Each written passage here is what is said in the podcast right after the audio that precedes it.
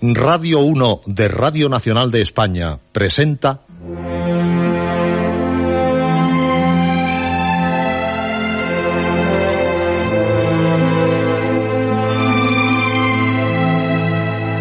Historias.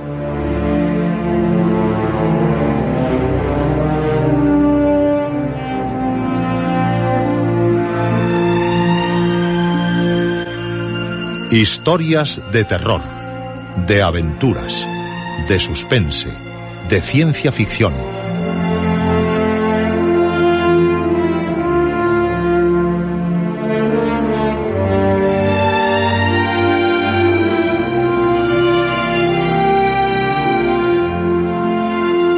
Un programa escrito y dirigido por Juan José Plans.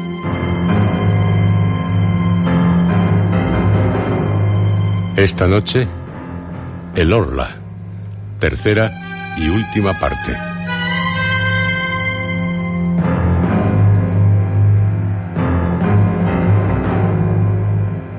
En esta noche, la noche de cuantos desean vivir las más fantásticas, las más sorprendentes historias, el final de un horror, el Orla.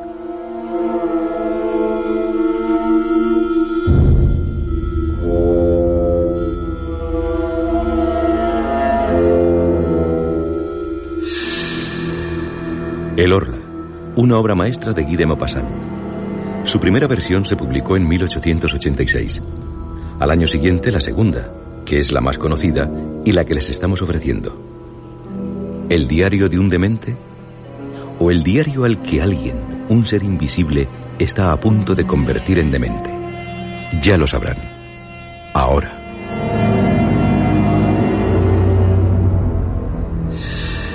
Esto es lo que ya ocurrió. Un hombre, según nos cuenta en su diario, comienza a caer en un estado melancólico. Para él, lo invisible es un gran misterio. Duda de si el aire no estará lleno de ignotas potencias, cuya enigmática proximidad sufrimos. Una pesadilla lo hace enloquecer. Alguien, cuando duerme, se pone de rodillas sobre su pecho, intenta estrangularlo, o bebe el elixir de la vida en su garganta. Alguien invisible, pero que teme que realmente exista. De noche, tal ser le bebe el agua y la leche. Asiste en París a una sesión de magnetismo que le causa honda impresión. En su jardín, ante él, una mano invisible arranca una rosa. Parece que alguien intenta dominarle, reteniéndole en su mansión.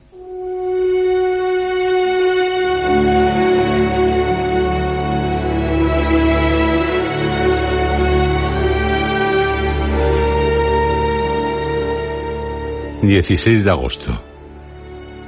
Pude escapar de casa durante dos horas.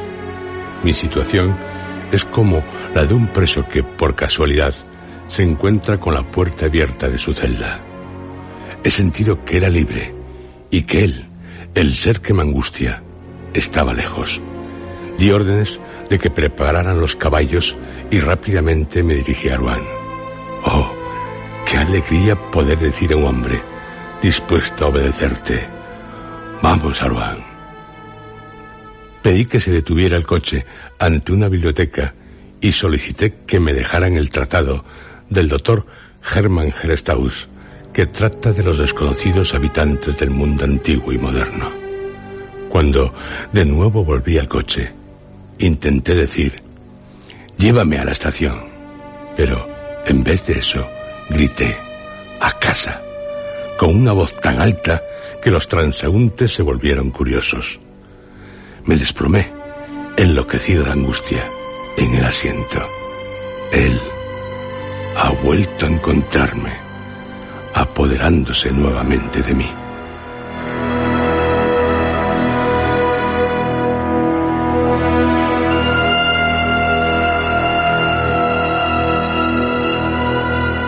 Diecisiete de agosto. ¡Qué noche! ¡Qué noche! Y sin embargo, me parece que debería alegrarme. He leído hasta la una de la madrugada. Hermann Gerstaus, doctor en filosofía y teogonía, ha escrito la historia y las manifestaciones de todos los seres invisibles que merodean alrededor del hombre o que han sido soñados por él. Sí, cierto. Gerstaus describe sus orígenes, su ámbito, su poder, pero ninguno de ellos, ninguno de ellos se parece al ser que me acosa al ser que no cesa en angustiarme y atormentarme, el que pretende dominarme. Podría decirse que el hombre, desde que adquirió la facultad de pensar, ha tenido el presentimiento temeroso de un nuevo ser más fuerte que él, su sucesor en este mundo. Al sentirlo cercano y no poder prever la naturaleza de tal ser, ha creado en su temor todo un mundo de seres ocultos, fantasmas bajos que nacen del miedo. Ese ser que se apodera de mí. Ese ser. Tras leer hasta la una de la madrugada, fui a sentarme junto a la ventana. Ah, el aire. El aire refresca mi frente y mis pensamientos. El viento sosegado de la oscuridad Hace buen tiempo, aunque el aire es un poco fresco. En otra ocasión hubiera disfrutado mucho de una noche así, pero en esta no hay luna. Las estrellas iluminan el firmamento con sus débiles rayos. Me pregunto viendo el cielo, ¿quién habitará esos mundos? ¿Qué formas? ¿Qué seres? ¿Qué animales habrá allá lejos? saben tanto como nosotros o más. ¿Qué ven que nosotros no conozcamos? Uno de ellos, un día u otro, no aparecerá en nuestro planeta para conquistarlo. Atravesará el espacio como los normandos atravesaban el mar para dominar a pueblos más débiles. Será así. Somos tan frágiles, tan indefensos, tan ignorantes, tan pequeños los que vivimos en esta gota de agua mezclada con barro. Me adormecí con estos pensamientos al viento fresco de la noche, pero tras dormir unos cuarenta minutos, abrí los ojos sin hacer un movimiento, despertando por no sé qué emoción confusa y extraña. Al principio no vi nada, pero Transcurridos unos segundos, repentinamente, me pareció que una página del libro que había estado leyendo y que dejara abierto sobre mi mesa acababa de pasarse sola. ¿El viento? No, no podía ser. Ningún soplo de aire había entrado por la ventana. Sorprendido, aguardé. Pasados unos cuarenta minutos vi. Oh, sí, Vi, vi con mis propios ojos que otra página se alzaba y caía sobre la anterior. Es como, como si una mano la hubiera pasado. Y mi sillón está vacío. O eso parece. Pero no. Alguien está sentado en él. En mi sillón. Alguien lee el libro de Hermann Gerstaus con un furioso salto, como el que daría un animal furioso que va a destripar a su domador. Crucé mi habitación para atraparlo, para sujetarlo con mis manos, para matarlo. Pero mi sillón, antes de que lo alcanzara, cayó como si alguien se levantara de él y fuera. La mesa osciló, la lámpara se volcó y se apagó. Y la ventana se cerró igual que si por ella un malhechor sorprendido se lanzase a la noche, perdiéndose en la oscuridad tras batir las hojas. Sea que él, él ha escapado. Eso significa que ha tenido miedo, que tiene miedo de mí. Por lo que, después, mañana, un día cualquiera, podré tenerlo bajo mis puños y aplastarlo contra el suelo. ¿Acaso los perros algunas veces no muerden y estrangulan a sus amos? Tienen miedo de mí. Y yo, ahora, sí que estoy dispuesto a, a portarme como esos perros que atacan a sus amos.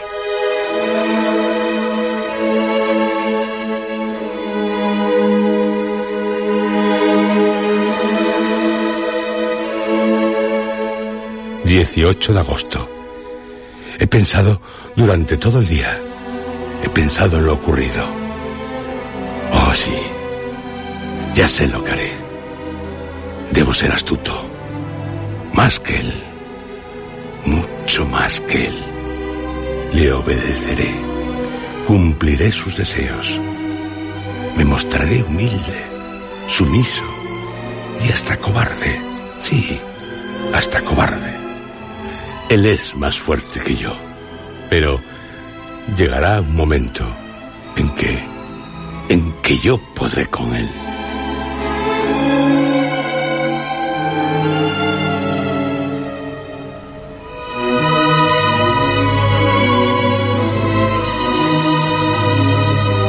...19 de agosto...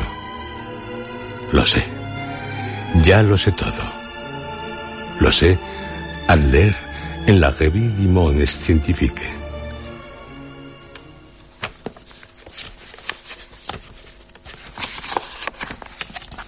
Una curiosa noticia nos llega de Río de Janeiro.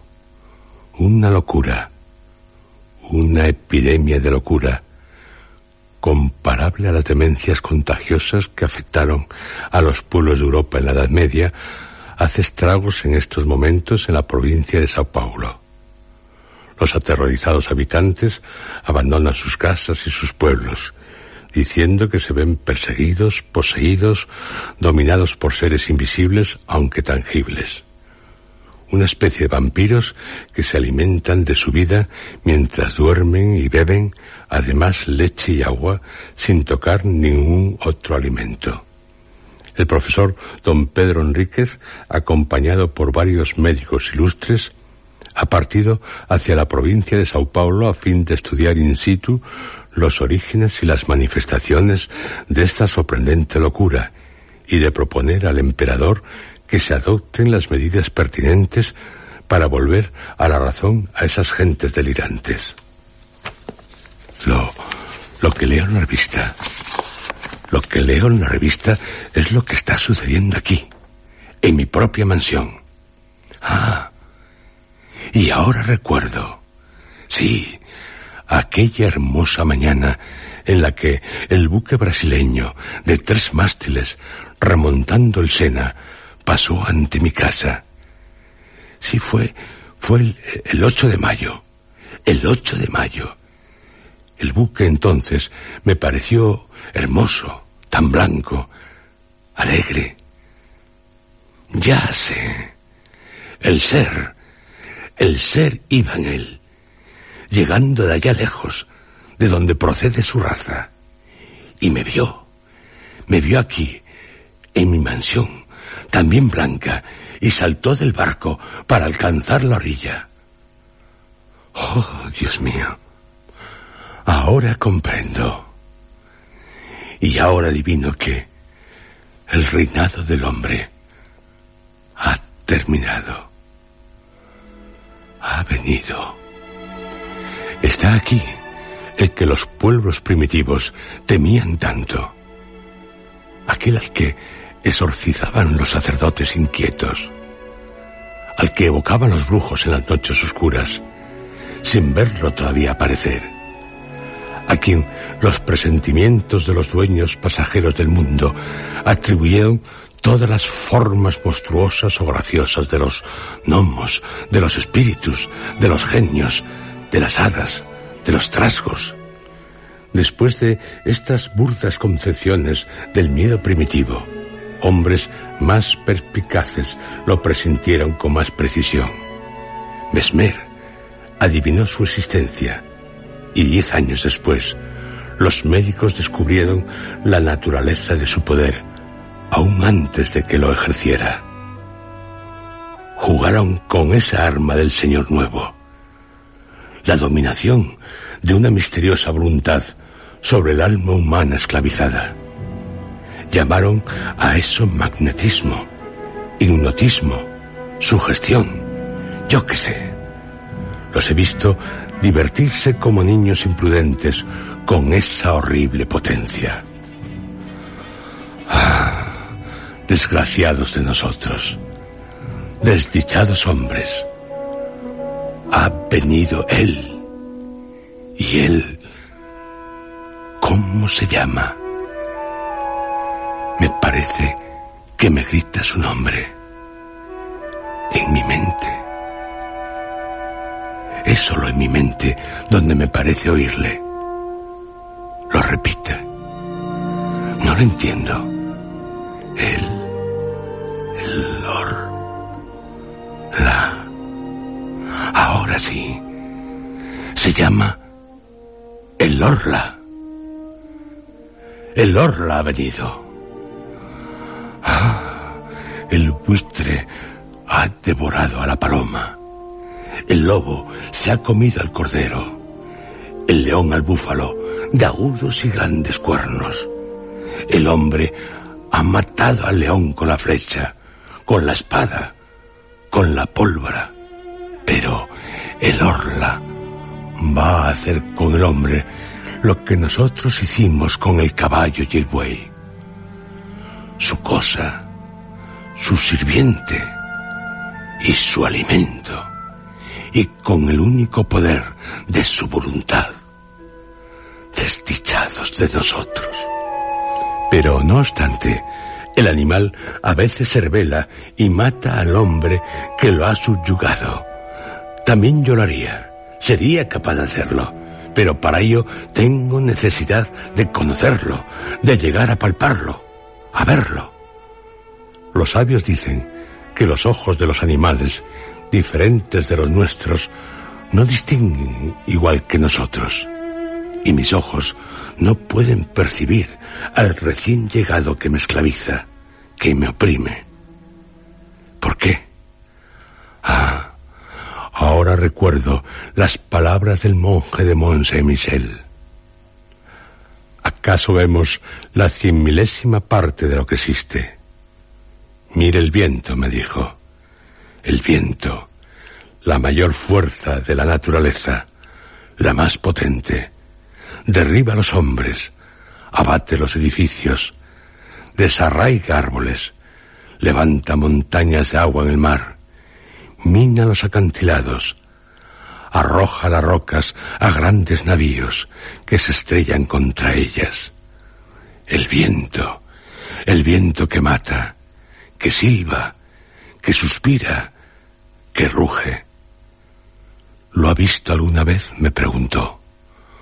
¿O cree que podrá verlo?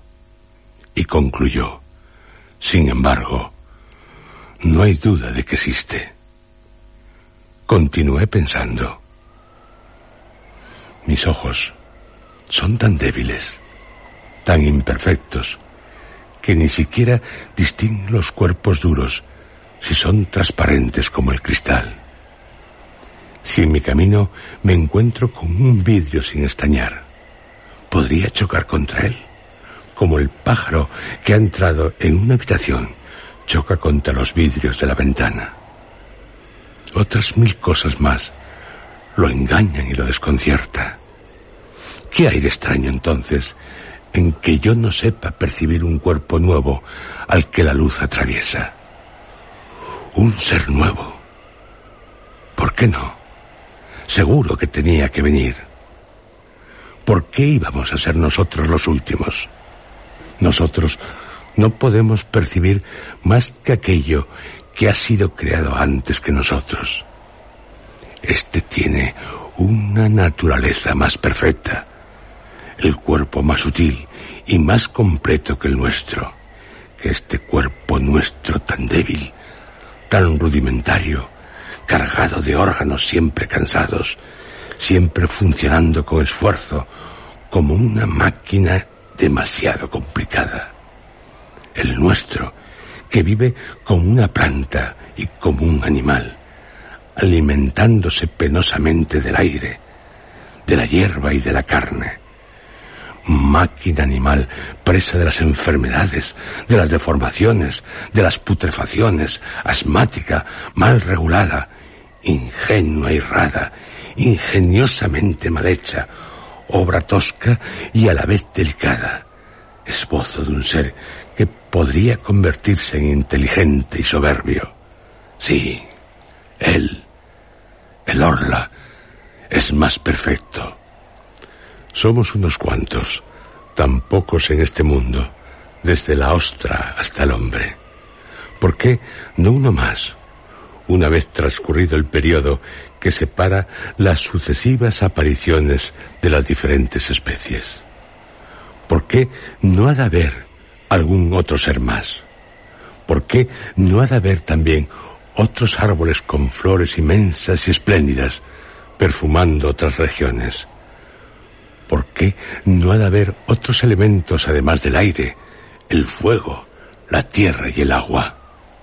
Son cuatro nada más que cuatro, los elementos que nos nutren, que alimentan a los seres. Qué lástima. ¿Por qué no han de ser cuarenta, cuatrocientos, cuatro mil? Oh, ¿de qué modo es todo tan pobre, mezquino y miserable? Avaramente dado, secamente inventado, pesadamente hecho. Ah, cuánta gracia en el elefante, en el hipopótamo, cuánta elegancia en el camello. Y la mariposa es, es una flor, una flor que vuela. Sueño con una que fuera tan grande como cien universos, con alas cuya forma, belleza, color y movimiento no soy capaz de expresar.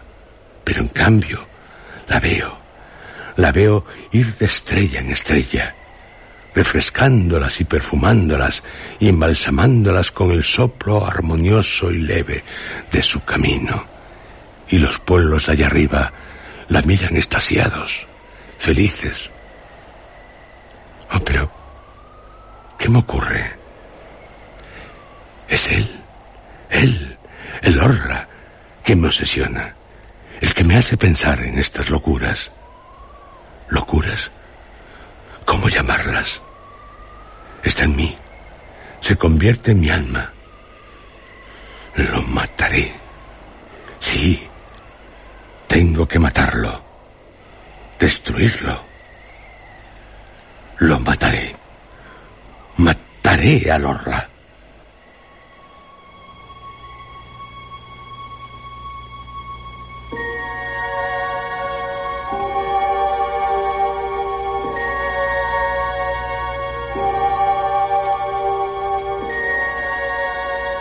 19 de agosto. Lo mataré. Lo he visto. He visto a Lorla. Ayer, al anochecer, me senté a mi mesa. Hice como si escribiera concentrado. Estaba seguro de que vendría a merodear a mi alrededor. Cerca, muy cerca, tan cerca como para poder tocarlo y atraparlo. Y entonces, entonces yo tendría la fuerza que caracteriza a los desesperados. Tocarle, agarrarle y matarle. Con mis manos, mis rodillas, mi pecho, mi frente, mis dientes podría estrangularle, aplastarlo, morderle, despedazarlo. Lo aceché con todos mis órganos sobreexcitados había encendido las dos lámparas de la estancia, así como las ocho velas de la chimenea. Pretendía, con tanta claridad, descubrirlo, pero por mucha luz que hubiera. Mi cama, mi antigua cama de nogal, estaba situada frente a mí y a mi derecha la chimenea, con la puerta de la habitación a mi izquierda, cuidadosamente cerrada tras haberla dejado abierta durante algún tiempo, con el propósito de que entrara en la habitación. Detrás de mí, un armario con espejo muy alto, ante el que me afeitaba a diario. el que me servía también para vestirme. En ese espejo tenía la costumbre de mirarme, de pies a cabeza, cada vez que pasaba ante él. Fingí escribir, con el ánimo de engañarle, ya que estaba seguro que me espiaba.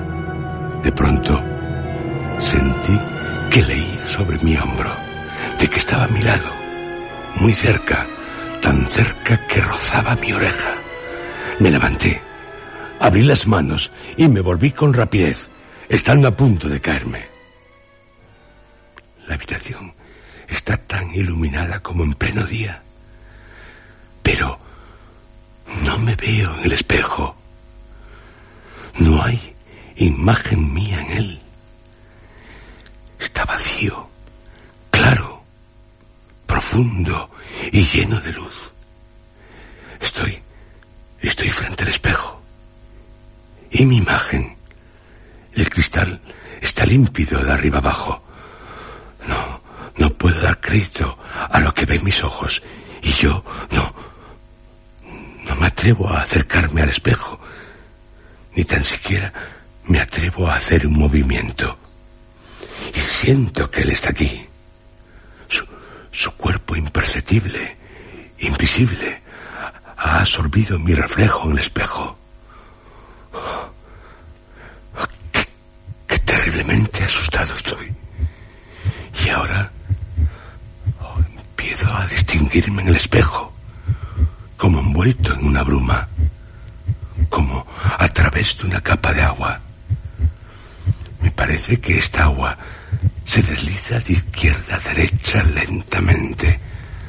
Hace más precisa, más clara mi imagen, segundo a segundo. Es, es como el final de un eclipse. Lo que se interpone entre mí y el espejo no parece tener contornos definidos, sino una especie de opaca transparencia que se aclara poco a poco. Y ya, ya puedo verme en el espejo. Ahí está mi imagen. Y a él, a él lo he visto. Lo he visto y me ha causado un horror que nunca dejará de estremecerme. Esa forma de transparencia opaca. El orla.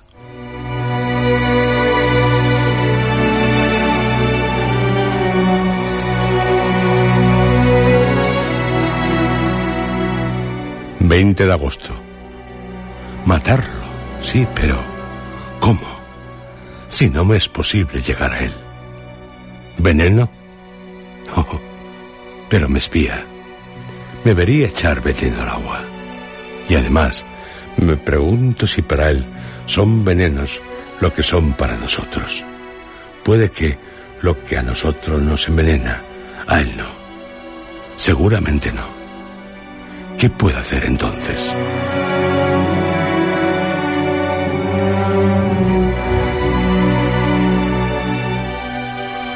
21 de agosto.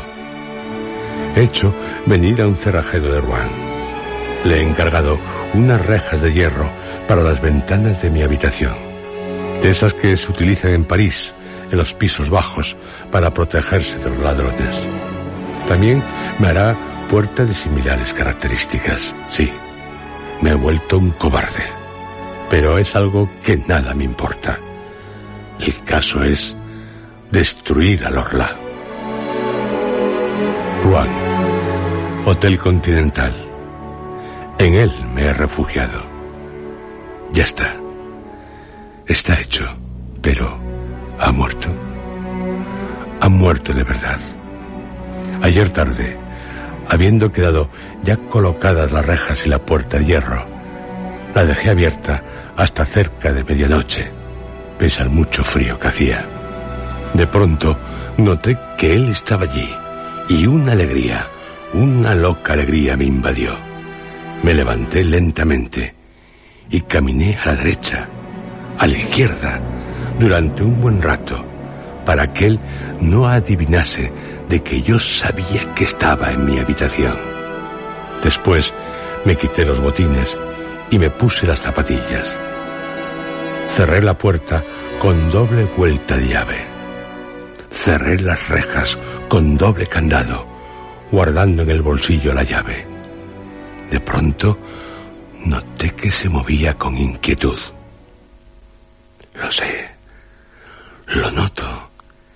Está asustado, muy asustado. El Orla tiene miedo. Me ordena que le abra la puerta, que lo deje salir. Oh, estoy... No, no debo complacerlo, no. Todo lo tengo bien planeado. Y no. Ceder ahora a sus ruegos sería... Ya estoy en la puerta, de espaldas a ella. La lo preciso para salir solo lo justo. Solo puedo pasar yo. Se ha quedado adentro, prisionero. No ha podido salir al tiempo que yo. No le he dejado espacio. Encerrado. Está encerrado.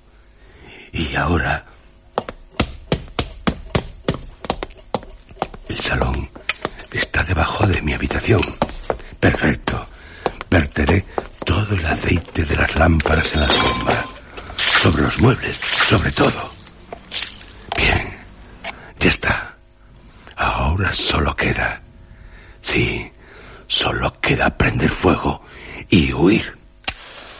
Con esta llama, con esta llama, comenzaré a estar libre de ese...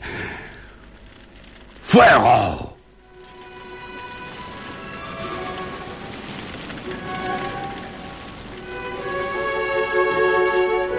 Fui a esconderme al fondo del jardín, tras haber cerrado bien la gran puerta de la entrada a la mansión.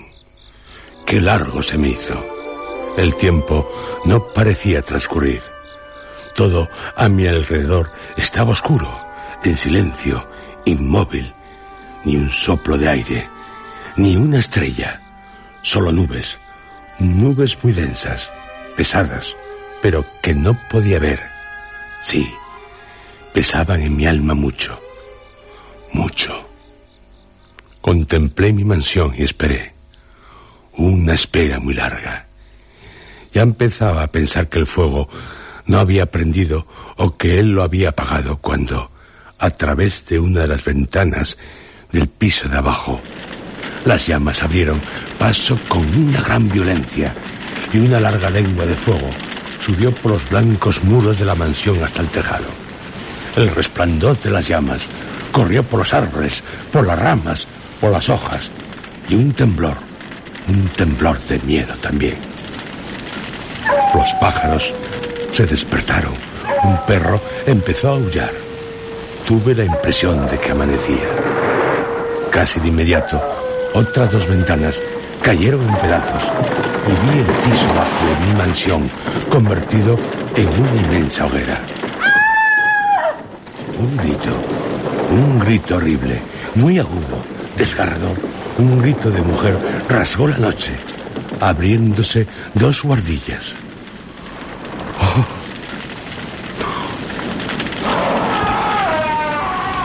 Me olvidé de avisar a los sirvientes. Están atrapados. Veo sus rostros y, y agitan los brazos.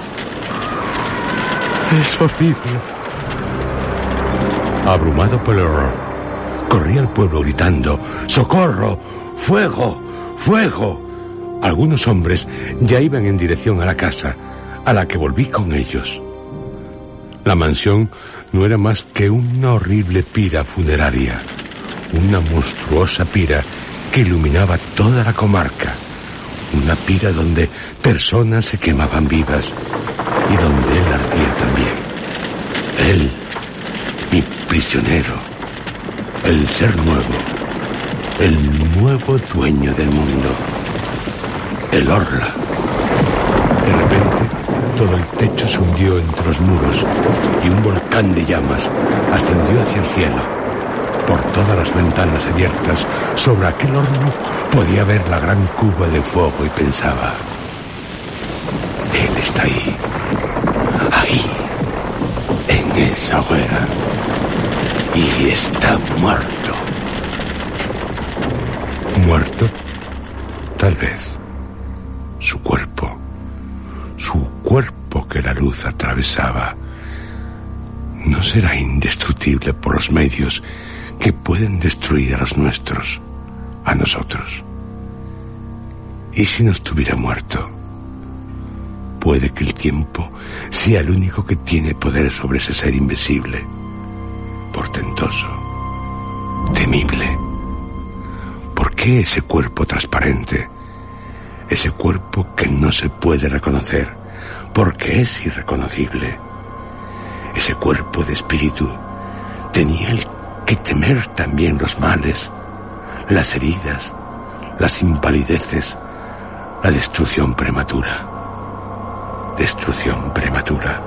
Ah, todo el terror humano procede de ella, después del hombre, el orla, después de quien puede morir todos los días, a cualquier hora, en cualquier minuto, por cualquier accidente, viene aquel que solo morirá en su hora, día y minuto, porque ha llegado al límite de su existencia. No, no, sin ninguna duda, él no ha muerto. El Orla no ha muerto. Entonces, entonces va a ser preciso que me mate va a ser preciso que yo me mate.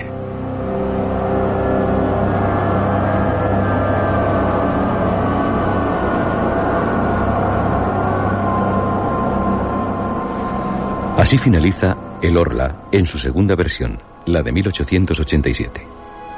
En la primera, publicada el año anterior, como ya les recordamos, el 26 de octubre, en el semanario Gil Blas, un ilustre alienista el doctor Marran invita a tres médicos y a cuatro sabios con la intención de que escuchen el relato que hará de sí mismo uno de sus pacientes.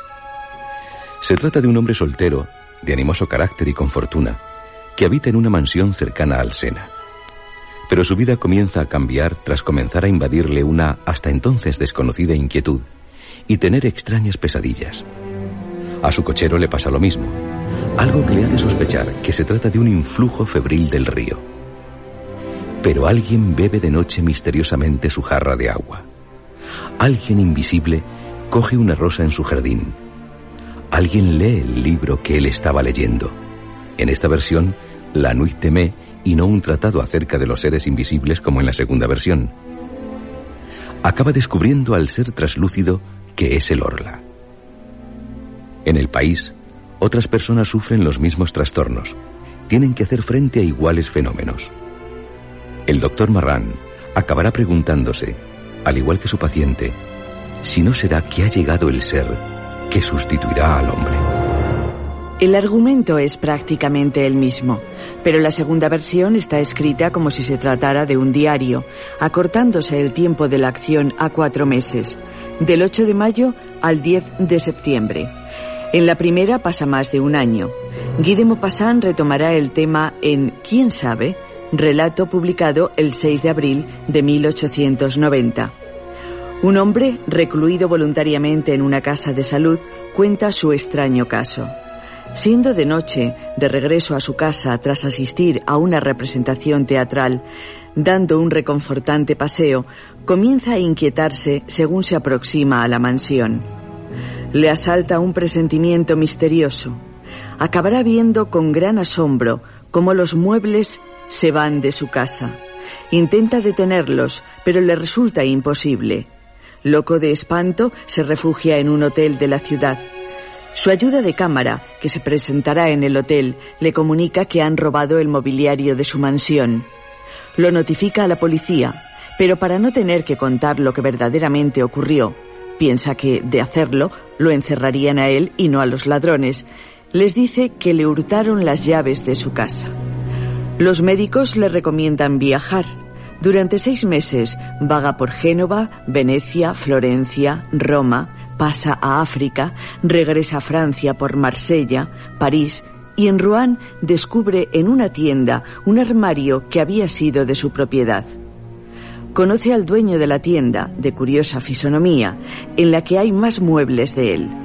se lo comunica al comisario, pero cuando van a detener al hombre, se encuentran con que ha desaparecido.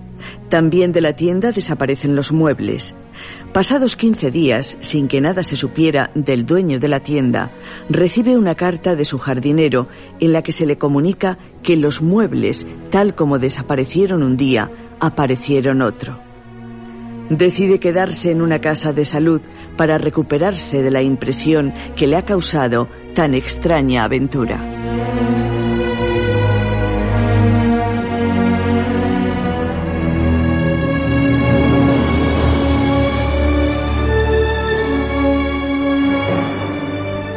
La mayoría de los relatos fantásticos de Guy de Maupassant fueron publicados entre 1881 y 1890 en los periódicos Gil Blas y Le Gaulois. Sus personajes han de hacer frente a lo inexplicable, o a lo que parece inexplicable, porque, en algunos casos, la explicación puede ser muy simple. De Maupassant, con anterioridad, ya les hemos ofrecido su relato Él. Les recomendamos la lectura de cuentos suyos, fantásticos, como Sueños, Aparición, Magnetismo, El Miedo, La Muerta, La Cabellera.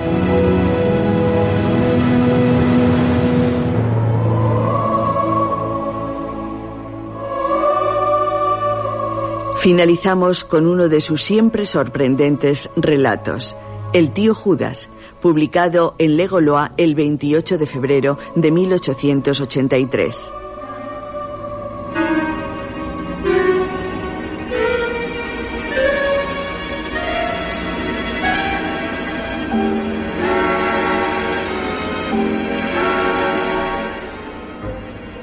Toda la comarca resultaba sorprendente, estando marcada por un aire de religiosidad y de patética desolación. En el centro de un gran círculo de colinas peladas, en las que no crecían más que pobres aliagas, salvo aquí o allá algún curioso roble doblegado por el viento, se extendía una vasta laguna salvaje. Sus aguas eran muy negras, y en ellas el viento sacudía millares de cañas, estando todo el lugar como presa de un eterno letargo. En una de las orillas de la ensombrecida laguna había una casa, habitada por el tío Joseph, un viejo barquero cuyos ingresos se debían únicamente a la pesca. Todos los fines de semana se iba a los pueblos más cercanos para vender los peces que había pescado. Regresaba con lo más necesario para seguir viviendo. En una ocasión, quise conocer el lugar en que habitaba, a lo cual no se negó, sino todo lo contrario. Su barca presentaba un aspecto deplorable, totalmente carcomida, crujiéndole todas sus viejas tablas. Él, muy flaco, podían contársele los huesos, remaba tranquilamente, dando a la barca un movimiento que me relajaba. Allí, en medio de aquel paisaje, me pareció retroceder a los tiempos primitivos y que quien remaba era de otra época. En medio de la laguna, levantó las redes como lo haría un pescador bíblico. Los peces cayeron a sus pies y tras mirarlos satisfecho, quiso llevarme hasta el final de la laguna. Fue cuando divisé, en la otra orilla, una cabaña ruinosa, llamándome la atención una gran cruz sobre una de sus paredes, a la que el sol del atardecer la teñía de rojo. ¿Qué es? Allí, señor, es donde murió Judas. Se persigna. Y curioso, pero su respuesta no me ha extrañado. No obstante. Judas. ¿Judas dice? ¿Qué Judas? El judío errante. El judío errante. ¿Se trata de una leyenda? Oh, no. Es una historia. Y una historia reciente o casi. Yo le conocí. ¿Le conoció? Ah. ¿Al judío errante? Lo acabo de comprender, Joseph. Hace tiempo esa cabaña eh, estaba habitada por una mujer, una mendiga. Era muy alta y vivía de lo que le daban. No sé quién le dejó la cabaña o se la dio, pero una noche un viejo de barba blanca, que parecía tener 200 años, arrastrándose casi, al pasar delante de la cabaña, pidió limosna a la mujer. Ella respondió, Tome asiento, anciano. Todo lo que aquí hay es de cualquiera. La verdad es que procede de todos. Me lo han dado. Nada es mío. El viejo se sentó en una piedra delante de la puerta. Compartiría el pan de la mendiga, su lecho de hojas secas y su cabaña, no llegando a separarse de ella. En esa cabaña había acabado su errar por el mundo. ¿Sabe? Fue la Virgen la que permitió tal cosa. Una mujer había abierto la puerta de su cabaña a Judas, pues él sí, era el judío errante. En un principio no se supo en la comarca quién era, pero no tardó en saberse. No paraba de caminar. Tan acostumbrado estaba a hacerlo. Y también se sospechó de quién se trataba, porque ella decían que era judía. Nadie la había visto nunca entrar en la iglesia. La llamaban, en bastantes leguas alrededor, la judía. Cuando se acercaba a los pueblos, los niños gritaban, Mamá, mamá, ahí llega la judía. Joseph siguió contándome que los dos, la mujer y el anciano, comenzaron a ir juntos pidiendo limosna por todos los pueblos. Se les veía en cualquier parte, bien en un pueblo o bien bajo un árbol, cobijados a su sombra, comiendo un pedazo de pan. En la comarca comenzaron a llamarle el tío Judas. Según Joseph, un día apareció con dos lechones en sus alforjas. Se los habían regalado en una granja. Había curado al granjero de su enfermedad. Dejó de mendigar, ocupándose de alimentar a los cerdos, pasearlos a las orillas de la laguna o por los caminos ensombrecidos por los pocos robles. Ella continuaba pidiendo durante el día, pero se reunía con él al caer la noche. El tío Judas tampoco iba a la iglesia, ni se le veía, como a ella, santiguarse al pasar delante de los cruceros, algo que era muy comentado en los pueblos. A la mujer, en una noche, le dio una gran fiebre. Él buscó medicinas en un pueblo. No se les vería durante seis días. Pero el cura, al que le dijeron que la judía se iba a morir, no dudó en ir a la cabaña a ofrecerle los últimos sacramentos. El cura no sabía si ciertamente era judía. Lo que le importaba era salvar su alma. En cuanto llamó a la puerta, apareció el tío Judas, jadeante, con los ojos enrojecidos de furor, gritando blasfemias en una lengua que no le era conocida al cura, impidiéndole que cruzara el umbral. El cura intentó convencerle, pero las huesudas manos del tío Judas seguían impidiéndole entrar en la cabaña, amenazándole con tirarle piedras, por lo que acabó marchándose. La judía murió al día siguiente. El viejo la enterró ante la puerta de la cabaña. A nadie le preocupó mucho lo que hiciera, y al viejo se le volvió a ver guiando a sus cerdos. Algunas veces mendigaba, pero apenas le daban algo, dadas las historias que circulaban sobre él. Y sobre todo, por la forma en que había recibido al cura. Y desapareció, señor, durante una Semana Santa. A nadie le importó, desde luego.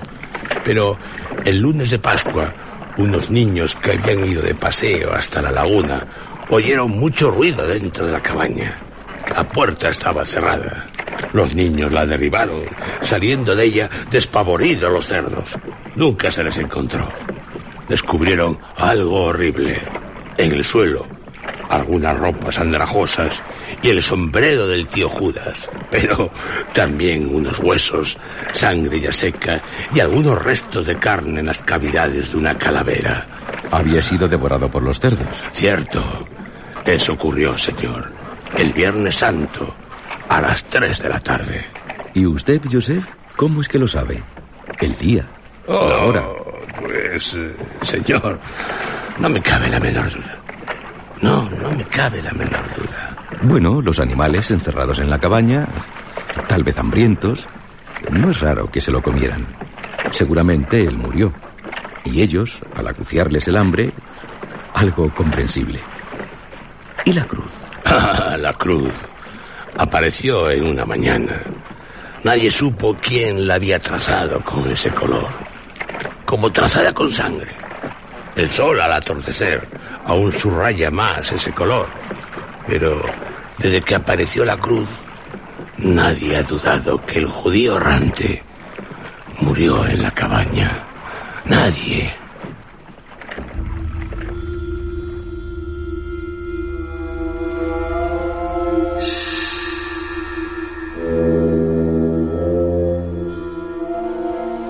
En la próxima noche de historias.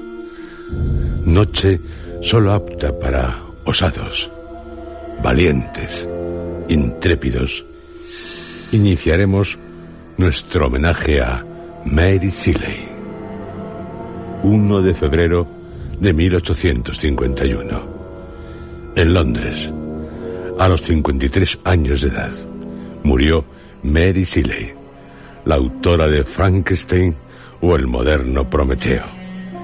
Este programa conmemorará el 150 aniversario de su muerte, su vida, su época, su obra y también los momentos cumbres de su obra más famosa, Frankenstein o el moderno Prometeo. No se lo pierdan. En los cuatro programas que dedicaremos a Mary Shelley ofreceremos una gran información sobre su vida, sobre sus obras, sobre su época. Le recomendamos que graben tales programas.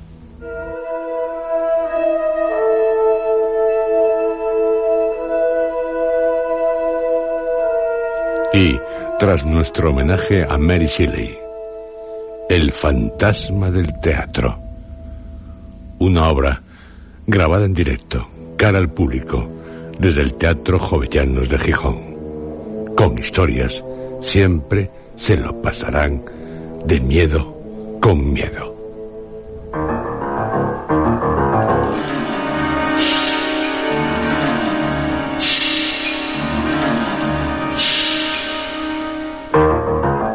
Han escuchado ustedes dentro de la serie Historias. El Orla, tercera y última parte.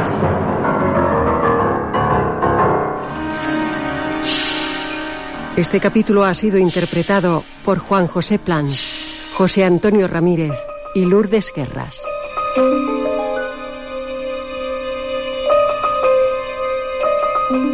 Efectos especiales, Joaquín Úbeda. Realización técnica, Adolfo Abarca y Juan María Romero Escos. Dirección, Juan José Plans.